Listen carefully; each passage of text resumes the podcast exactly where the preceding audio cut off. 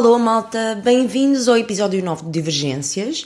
Uh, espero que esteja tudo bem por aí, que tenham sido umas duas semanas ou semana e meia, ou já nem sei quanto, uh, agradáveis, porque mais uma vez a minha consistência falhou-me, assim como as buzinas lá fora, para não variar. Pois é, gente, mais uma semana em que eu não fui propriamente consistente, mas desta vez eu juro que foi por. Quer dizer, não é que das outras vezes não tenha sido por uma razão válida e justa, mas desta vez é por uma razão muito positiva. Tive uma data de, de acontecimentos inesperados super nice uh, nestas últimas semanas e no fundo, no fundo, e para quem não apanhou no meu Instagram, a razão pela qual eu não consegui gravar episódio na semana, na semana passada foi porque na segunda-feira passada uh, a minha amiga Joana, que vive em Madrid, uh, portanto a Joana foi minha colega de Erasmus e de, desde então ficámos amigas, ela vive em Madrid há oito anos, uh, mandou-me mensagem a dizer que uma das nossas outras colegas de, de Erasmus uh, a ir a visitar em Madrid. E essa pessoa é muito especial porque é uma, uma das duas colegas coreanas que nós tivemos uh, o prazer de, de conhecer em, em Saint Etienne. E a verdade seja dita, como literalmente a Coreia é praticamente do outro lado do mundo, a verdade é que ela nunca tinha voltado à Europa desde que acabou Erasmus Portanto, nós nunca mais nos vimos. Portanto, já lá vão 11 anos. Tinham-se passado 11 anos desde a última vez que a gente se tinha visto. E, portanto, ela ia estar em Madrid neste fim de semana que passou. Eh, eu soube na segunda-feira, depois, percalços com percalços, eh, eu, o meu cartão de cidadão caducou, dia 23 de maio. Uh, eu tratei da, lá, lá, está, da renovação ou da, da, emissão do novo cartão de cidadão uh, na semana antes dessa. Portanto, estava naquele limbo de o meu cartão não está válido, eu ainda não recebi um novo, não sei se vou receber a tempo ou não. Uh, se, se, tenho que ir para Madrid, tenho que ir na quinta na sexta, portanto tenho mais ou menos 4 dias para ver se o cartão chega ou não para eu marcar a viagem. E o cartão acabou por chegar na quarta-feira. E eu, um bocado à louca, fui ver o que é que havia o que é que não havia de, de voos. Uh, marquei um voo em cima do joelho, que é uma coisa que eu não estou nada habituada a fazer. E provavelmente só me senti tão confortável a fazê-lo desta vez porque era Madrid. Ora bem, Madrid, lá está, por causa desta minha amiga que lá vive, é uma cidade que eu já visitei. Houve uma altura do campeonato em que eu ia lá duas vezes por ano. A passar uma, duas semanas, uns bons dias sempre. Portanto, é uma cidade com a qual eu me sinto super confortável, que sei que tenho onde ficar, uh, e que não me atrapalha a ideia de meti-me no avião e fui. Uh, ou seja, se calhar se fosse outra cidade qualquer não teria hesitado um bocado, mas pronto, foi um bocado à louca. Uh, marquei o, o voo e tanto foi à louca que me apercebi na segunda-feira passada que eu achava que o meu voo era na terça e só é que me apercebi que o meu voo era na quarta. Portanto, eu quase que fui enganada para o aeroporto a achar que o meu voo era num dia em que não era, não é? Mas pronto, e, pronto, fui-me encontrar com as minhas amigas, tive cinco dias em Madrid, a caminhar imenso, a apanhar um solinho daqueles de... a beber umas boas canhas e, e pronto, a comer maravilhosamente bem, porque se come muito bem em Madrid e acima de tudo a passar tempo com esta minha amiga coreana, que eu não via há tanto tempo e, e foi super, super fixe. Espero que me perdoem então a falta de consistência só porque era daquelas oportunidades, não vou dizer once in a lifetime, mas pelo menos once in 11 years. Um, a parte curiosa disto tudo é que esta minha amiga coreana, primeiro ela é louca, gente. Os pais dela nem sequer sabem que ela está na Europa. Ela simplesmente um dia despediu-se do trabalho na Coreia e veio fazer viajar pela Europa. Está na Europa há quatro meses. Um, para quem conhece um pouco da cultura coreana, como podem imaginar, é muito difícil, tendo em conta o contexto sociocultural, uma pessoa simplesmente despedir-se, dizer whatever, vou viajar backpacking na Europa durante 4 meses não vou dizer a ninguém. Foi isto que ela fez. Uh, e agora o curioso é que, pronto, ela saiu de Madrid no dia em que eu saí também, foi para Sevilha e chegou a Lisboa ontem, portanto eu vou voltar a vê-la agora em Lisboa. Uh, tendo em conta que estamos em época de Santos, vai ser engraçado porque provavelmente vou levá-la a uns arraiais e vou-lhe mostrar assim, umas coisas típicas tugas que são muito específicas deste ano e que eu adoro. Eu, tipo, eu não, lá está, eu não acredito em guilty pleasures, mas os santos populares são uma das coisas que eu mais adoro, que mais tipo as pessoas fazem side-eye por eu dizer que adoro, mas eu adoro marchas, eu adoro manjericos, eu adoro música pimba, eu só não gosto de sardinhas, eu cheiro a sardinhas, mas não faz mal, eu aguento pelo resto. E nem sequer é por uma história de ah, é castiço. Não, eu genuinamente gosto daquilo. Um, portanto, vai ser super fixe poder mostrar-lhe os arraiais e, e, como é que Lisboa é nesta, nesta altura do ano. Acho que é mesmo daquelas alturas míticas para visitar Lisboa. E, e pronto, foi, foi um pouco esta a razão pela qual eu me ausentei mais uma vez na semana passada. Ora bem, este episódio eu estou aqui um bocado. Sinto que tenho muita coisa para contar e, e, vou tentar intercalar as duas porque eu acho que são as duas significativas, tendo em conta, lá está, este break que eu tive uh, em relação a esta viagem em Madrid, porque foi uma cena surreal. Uh, e a segunda é sobre a questão de, da espontaneidade. E elas estão as duas um bocado misturadas, uh, mas vamos, vamos avançar aqui pelo, pelo primeiro tema do Erasmus. Portanto, eu era boa aluna na faculdade. Uh, eu decidi ir de Erasmus porque os anjinhos se alinharam todos e naquela altura os meus pais podiam, economicamente. E eu decidi, ok, vou tentar, porque eu quero ter essa oportunidade de ver como é que é o sistema lá fora, uh, ter uma oportunidade de estudar no estrangeiro, em termos de currículo também é bom, aquelas coisas, não é? E, portanto, candidatei-me, fiz o meu portfólio, fiquei super orgulhosa do meu portfólio na altura, um, acho que ficou mesmo, mesmo muito, muito, muito fixe. Um, não sei se. Quer dizer, eu vou assumir que as pessoas sabem como é que funciona o, projeto, o programa de Erasmus. Uh, nós, em Belas Artes, tínhamos que submeter um portfólio, uma carta de motivação e a nossa média, e isso dava um, uma nota final de acesso ao programa Erasmus. E as pessoas que tinham notas mais altas eram as primeiras a escolher. Eu fui das primeiras uh, alunas, ou seja, tive uma das notas mais altas, portanto, fui logo das primeiras a escolher destino. Uh, escolhi ir para Berlim. Eu já estava mais ou menos uh, fixa na ideia de ir para Berlim, para Berlim porque uma das me melhores escolas de design está lá, Weissensee Berlim. Comecei a estudar alemão. Seja, eu investi efetivamente na ideia do ir de Erasmus para a Alemanha nomeadamente uh, ter aulas de alemão durante dois semestres no Goethe, que não é nada barato, e estava super entusiasmada com a ideia. E chega, portanto, eu era para ir de Erasmus em setembro, chega a julho, julho, e a minha faculdade informa-me que basicamente fizeram bosta da grossa com a minha candidatura.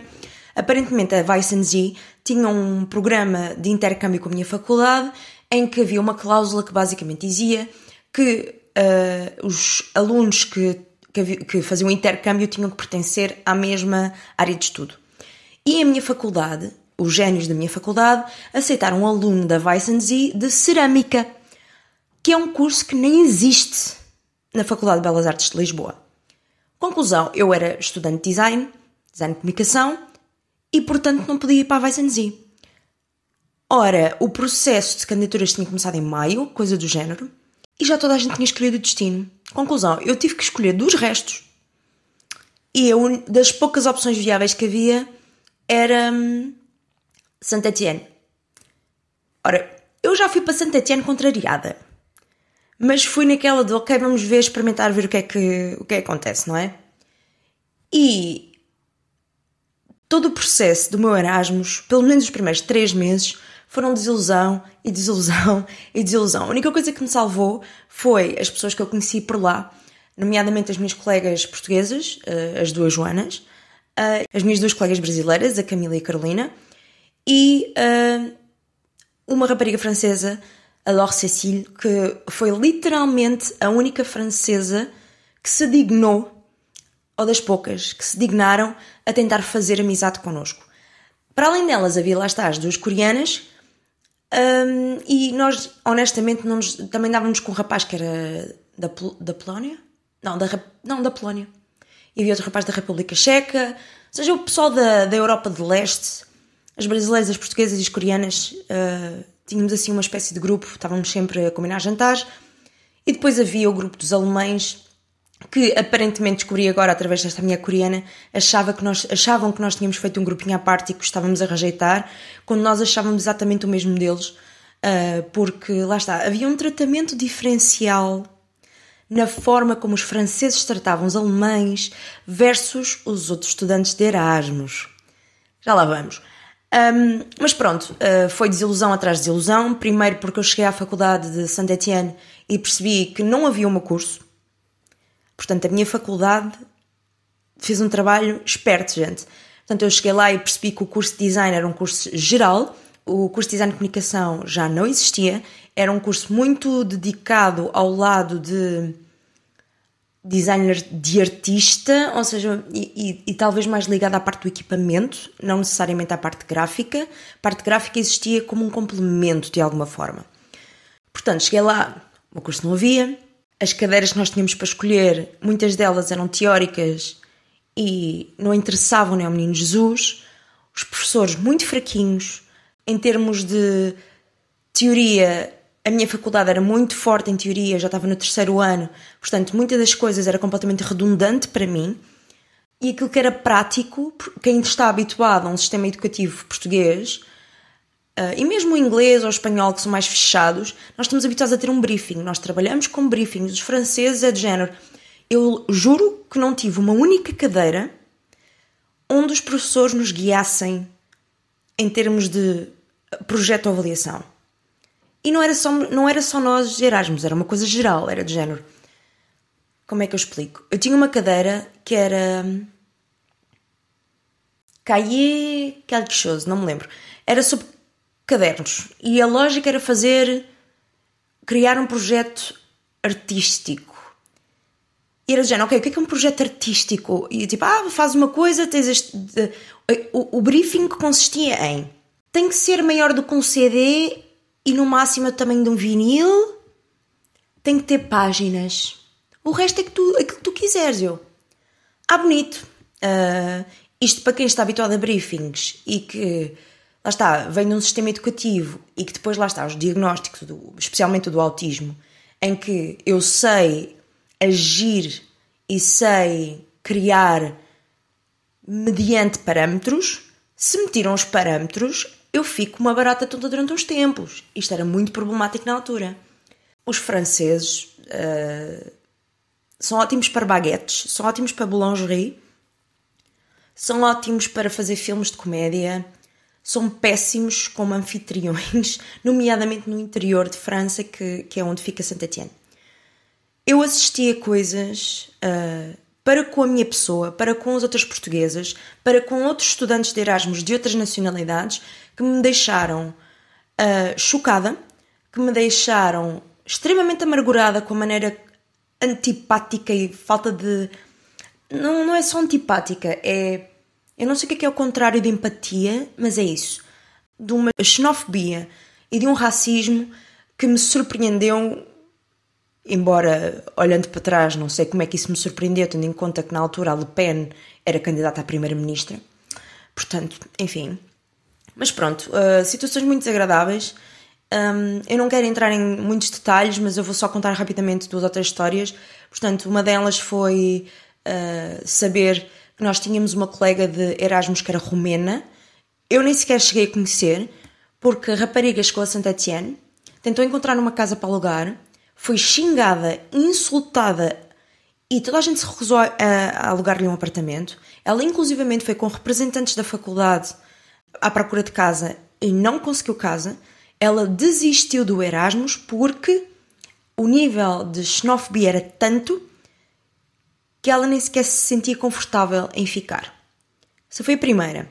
A segunda foi, portanto, eu vivia num apartamento num primeiro andar, havia mais apartamentos por cima, e uh, fui logo a minha colega de casa, que essa é outra história, e essa fica para outra, porque, meu Deus, a mulher era louca, a rapariga era louca, bem, francesa e louca.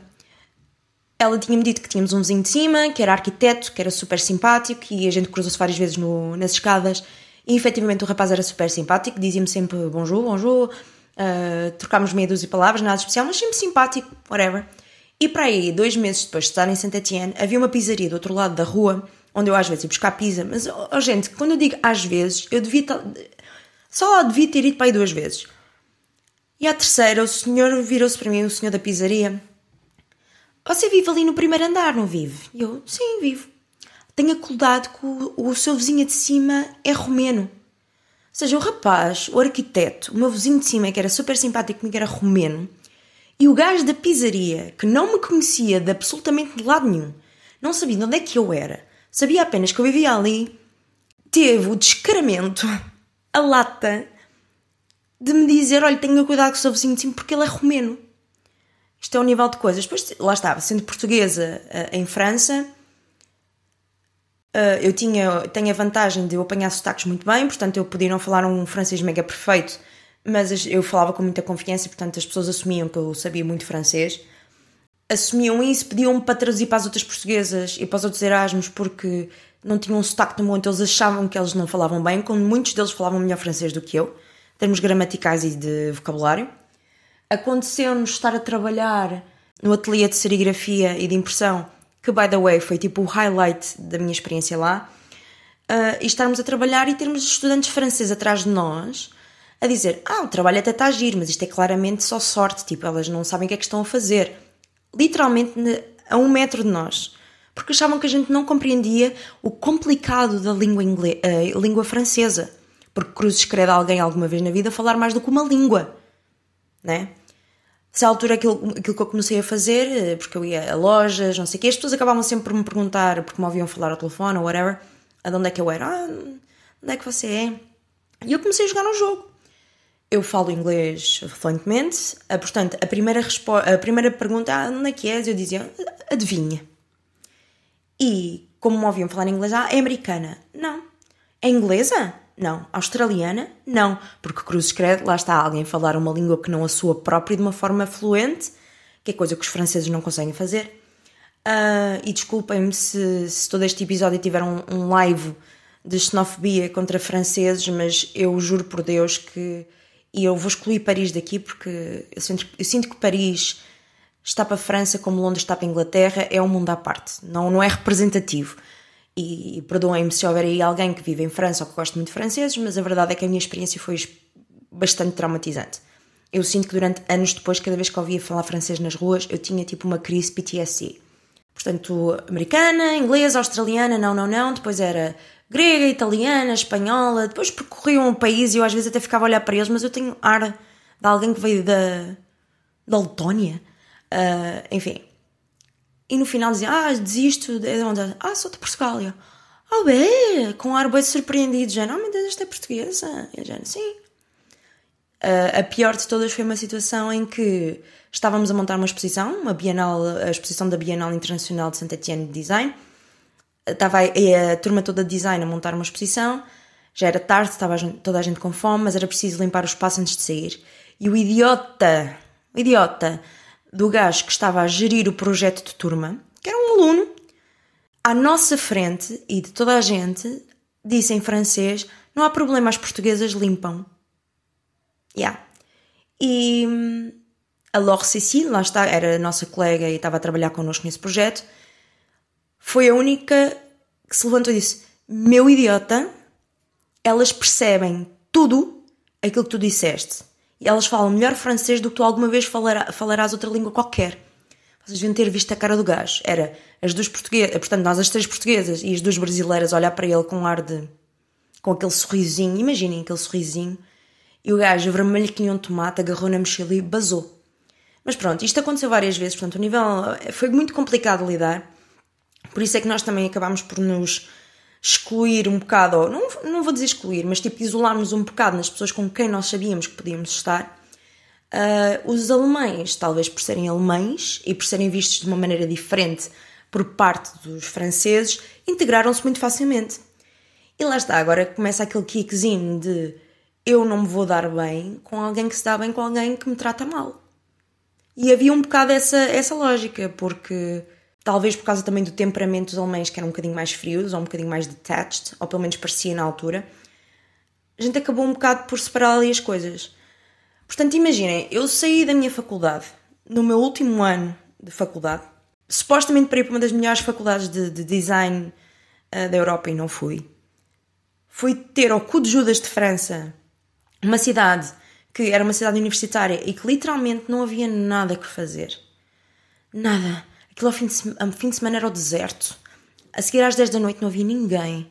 Era uma tristeza. A única coisa que a gente tinha para se divertir era jantares em casa uns dos outros, uma viagem ocasional a Lyon e pouco mais. Não havia aquele ambiente que uma pessoa espera de Erasmus, de festas, de inclusão. Não existia. O meu curso não existia. Os professores eram uma merda. eu quase que tive para desistir do meu Erasmus mais do que uma vez. Só não o fiz por causa destas minhas amigas e porque a essa altura, lá está, ao final desses três meses, houve um clique no meu cérebro em que eu acho que só fiz tipo, fuck it. I'm a surrender, tipo, é o que é, já estou aqui, os meus pais já pagaram, que se lixe. Isto não tem estrutura nenhuma, pá, é o que é. O que é que eles têm de bom? Os alunos não pagam material, tínhamos acesso a material de serigrafia, uma impressora offset, laboratório de fotografia. Em termos de condições físicas e tecnológicas, a faculdade era ótima. E, e, era uma faculdade toda renovada, que para quem estudou num convento do século XV, que é um, o que é a Faculdade de Belas Artes, é, é refrescante, estão a ver. Portanto, aquilo que eu assumi foi: ok, estes seis meses vão ser para eu fazer aquilo que bem me entender e para explorar todo o lado técnico, físico, de ateliê que eu não tenho na minha faculdade. Fiz projetos de serigrafia, fiz projetos de gravura, uh, fiz uh, um projeto para uma cadeira, vejam lá o nível da coisa. Fiz um, um póster para uma cadeira, já não sei de quê, acho que era a ficha caprichoso. Uh, portanto, literalmente uma cadeira de cartazes, mas que não tinha briefing nenhum, mais uma vez. Fiz um cartaz a zero, de impressão offset dos dois lados.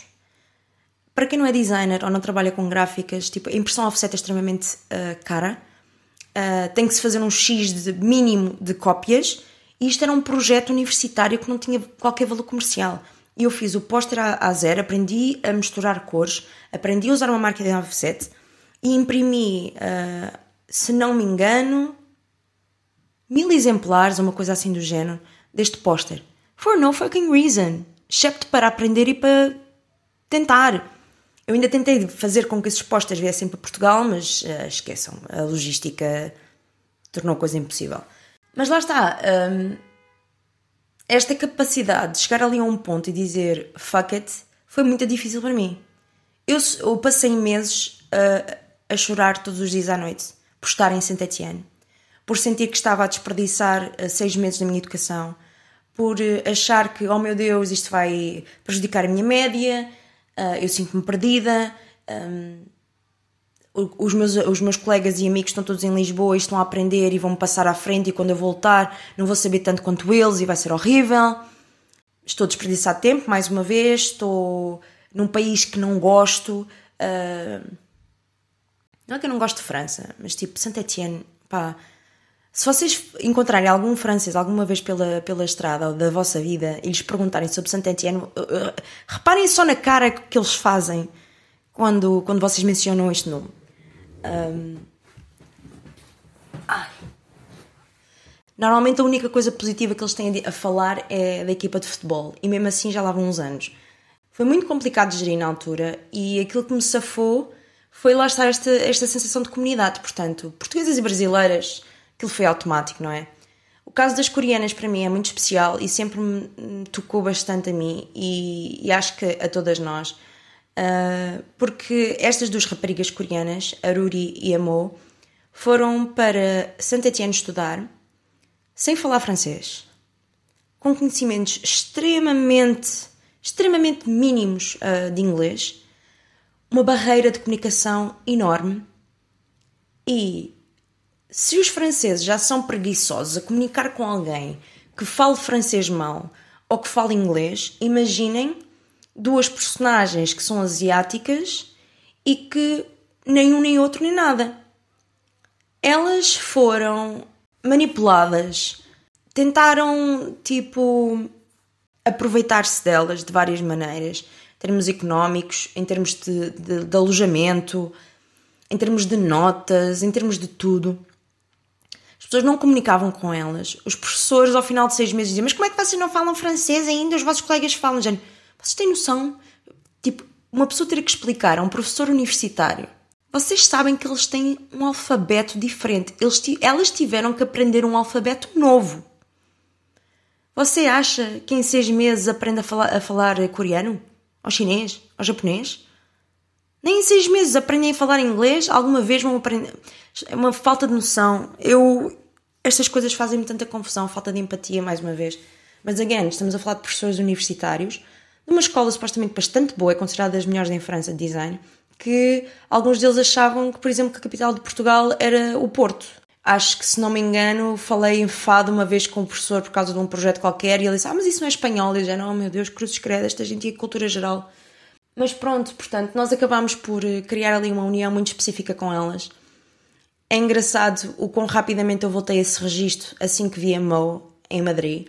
Porque lá está, o inglês que eu falo normalmente não é o mesmo inglês que eu falo com elas. Eu, quando falava com elas, tinha que fazer um dumb down. Uh, e não quero que isto pareça tipo que estou a falar com totós, não. É a, estru a, estrutura gramatical do coreano, quando começam a passar para inglês, lá está, há certos os advérbios, a conjugação de verbos, tudo mais. Então a maneira como a gente comunicava com elas era no inglês muito quebrado e básico, porque era o inglês que elas compreendiam. Mas não havia problema nenhum da nossa parte em adaptar aquilo que a gente comunicava para que elas conseguissem comunicar connosco. Elas tinham uma espécie de. As duas tinham um. Aqui, nós até perguntámos se aquilo era uma, algum tipo de Nintendo, porque parecia uma Nintendo. daquelas DS antigas. E aquilo era um dicionário e elas andavam com aquilo sempre. Portanto, elas escreviam em coreano, aquilo traduzia para inglês e vice-versa, e era assim que a gente comunicava. E honestamente ensinou-me uma, uma lição muito valiosa sobre a minha própria flexibilidade. E palmas dadas também às minhas colegas por termos tido essa flexibilidade e de termos sido quase como as hosts do, deste grupo de Erasmus, porque na verdade éramos isso. Eh, estava sempre toda a gente na casa das, das, das portuguesas, das Joanas, uh, ou combinávamos sempre qualquer coisa fora porque éramos nós o núcleo forte da coisa. E havia uma flexibilidade enorme da nossa parte de fazer com que toda a gente se sentisse welcomed, nomeadamente estas raparigas coreanas. E foi, portanto, vocês imaginem o que é que, que, é, que é de felicidade voltar a ver a Mo 11 anos depois e foi tão curioso como todas nós achámos, tipo, ela não mudou nada, ela disse a mesma coisa de nós. Essa altura fizemos uma videochamada também com a Ruri, uh, que estava na Coreia. E pá, não sei, é tão engraçado como é que pessoas, as pessoas podem não se ver há 11 anos e no momento em que se veem é como se tempo nenhum tivesse passado. O mesmo registro, o mesmo tipo de personalidade, mais crescidas. Ah, notei uma liberdade muito maior na Mo, mas que eu acho que é mais derivada dos quatro meses que ela teve a viajar sozinha na Europa do que propriamente na vida dela da Coreia. Tanto que ela me disse que a experiência dela, por exemplo, uh, em Saint-Etienne, com os professores, com a falta de briefing, com, com esta quebra de comunicação enorme, com as críticas que os franceses lhes colocavam, a fez desistir, inclusivamente, do caminho dela em design. Ela deixou de acreditar que podia trabalhar como criativa porque sentia que não tinha ideias. Ela sentiu-se tão desvalorizada uh, como estudante que desistiu da carreira do design. Ela acabou por tra trabalhar para o governo coreano a guiar, curiosamente, estudantes de, de, do ramo das artes na entrada do mercado de trabalho, mas a experiência foi tão desapontante para ela que ela literalmente abandonou completamente a ideia do Erasmus. Do Erasmus, abandonou completamente a ideia do design. Pessoalmente, a experiência, lá está, eu falo desta experiência toda com alguma amargura porque foi muito difícil para mim na altura mesmo. Uh, é daquelas coisas que se pudesse voltar atrás não sei se não faria as coisas de uma maneira diferente, mas pronto, uh, sinto que voltei de Erasmus para a minha faculdade com uma, uma flexibilidade que os meus colegas depois não tinham. Houve algumas coisas que eles aprenderam, obviamente, e que eu não aprendi, uh, houve imensas consequências depois em termos de amizades, mas isso é outra história, mais uma vez. Mas acima de tudo, aquilo que eu sinto que aprendi foi uma coisa que os meus colegas não tiveram acesso, que é o que é trabalhar sem briefing. O que é ter que exercitar o músculo criativo, o que é ter que trabalhar de uma forma mais flexível também, não é?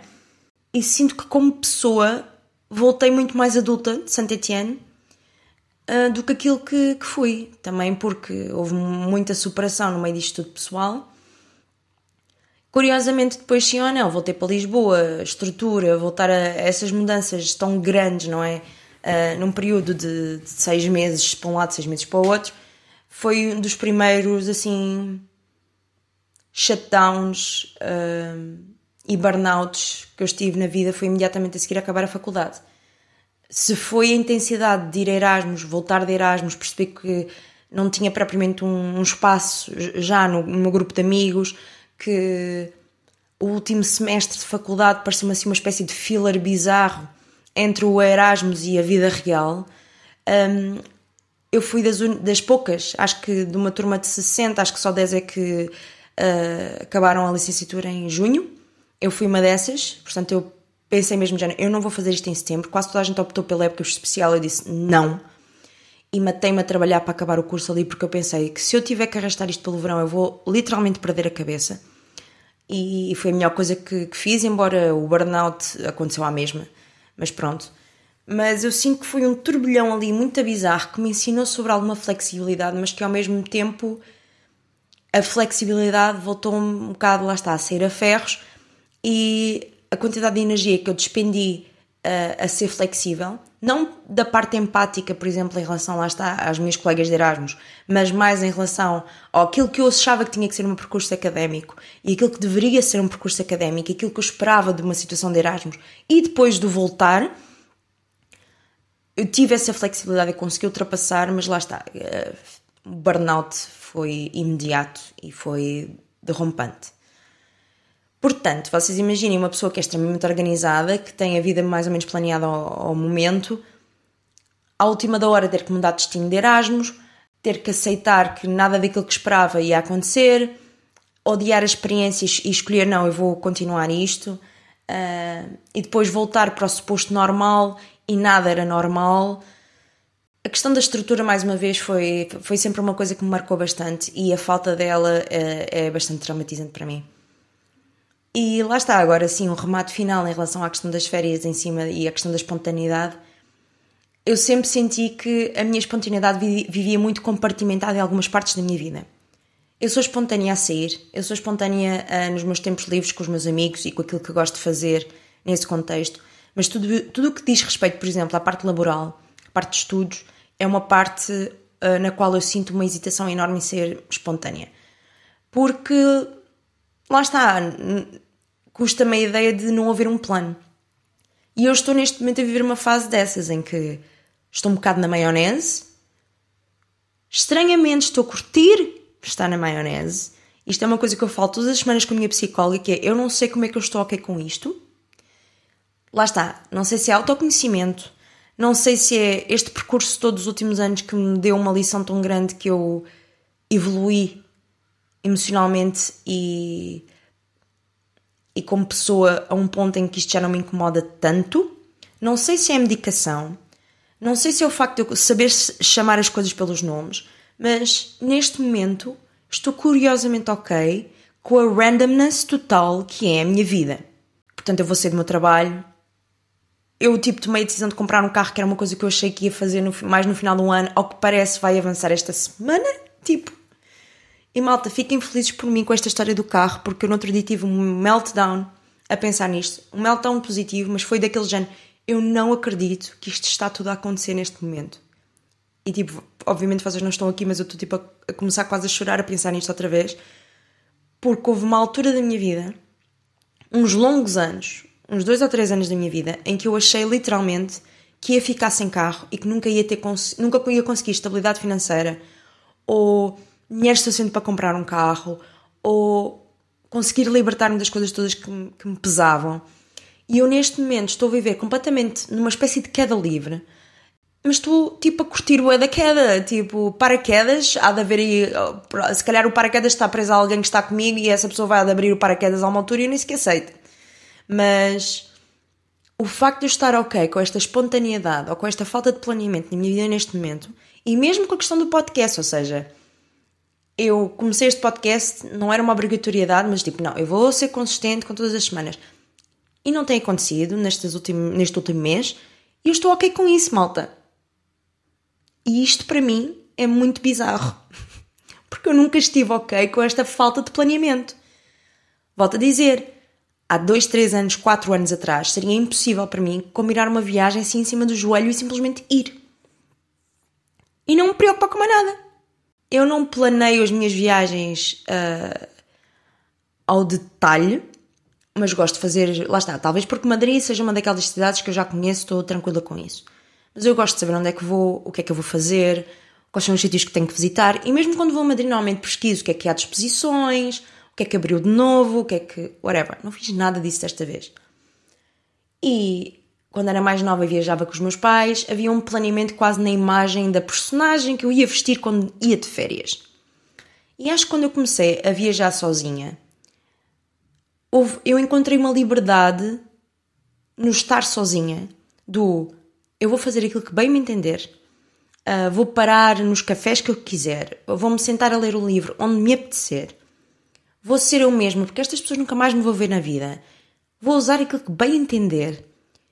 E é isso que eu sinto neste momento que, que é engraçado, que não é, não é só uma coisa que eu. Ou seja, a essa altura eu sinto que em viagem eu deixava de usar a máscara, não é? E quando voltava para casa tinha que voltar a metê-la. E sinto que agora estou a aplicar o mesmo princípio a tudo. É o que é, eu sou quem sou, vou ser espontânea, vou viver a minha liberdade. Quem quiser estar, está. Quem não quiser, não está. Não me vou preocupar com planear excessivamente, especialmente porque eu me sinto bem agora. E se eu me sinto bem agora, e se isto está a funcionar para mim, eu sei que mais à frente vou ter que começar a planear coisas, porque lá está. Ninguém consegue andar à solta durante tanto tempo, não é? Mas eu para já estou ok. E enquanto eu me senti que estou neste, nesta vibe, tudo é bem-vindo. E, again, é daquelas coisas que eu ouço-me a mim mesma a falar e já, what the fuck? Who kidnaps you? And, enfim.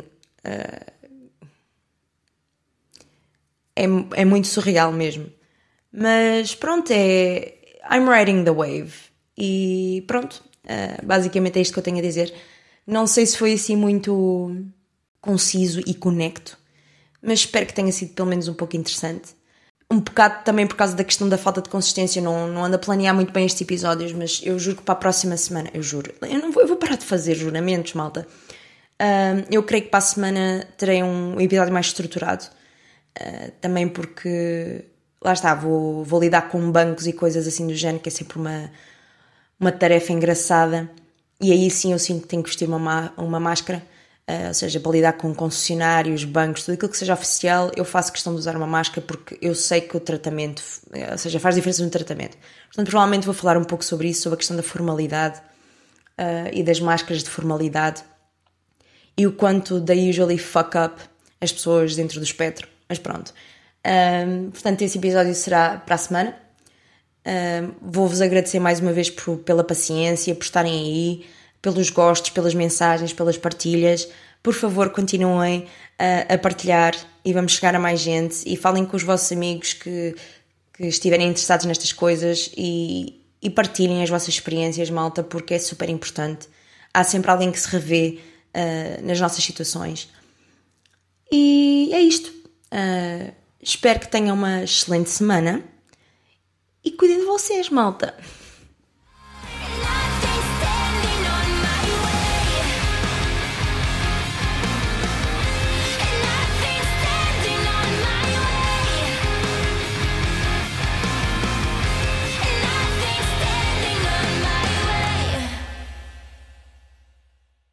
Oh, thank you.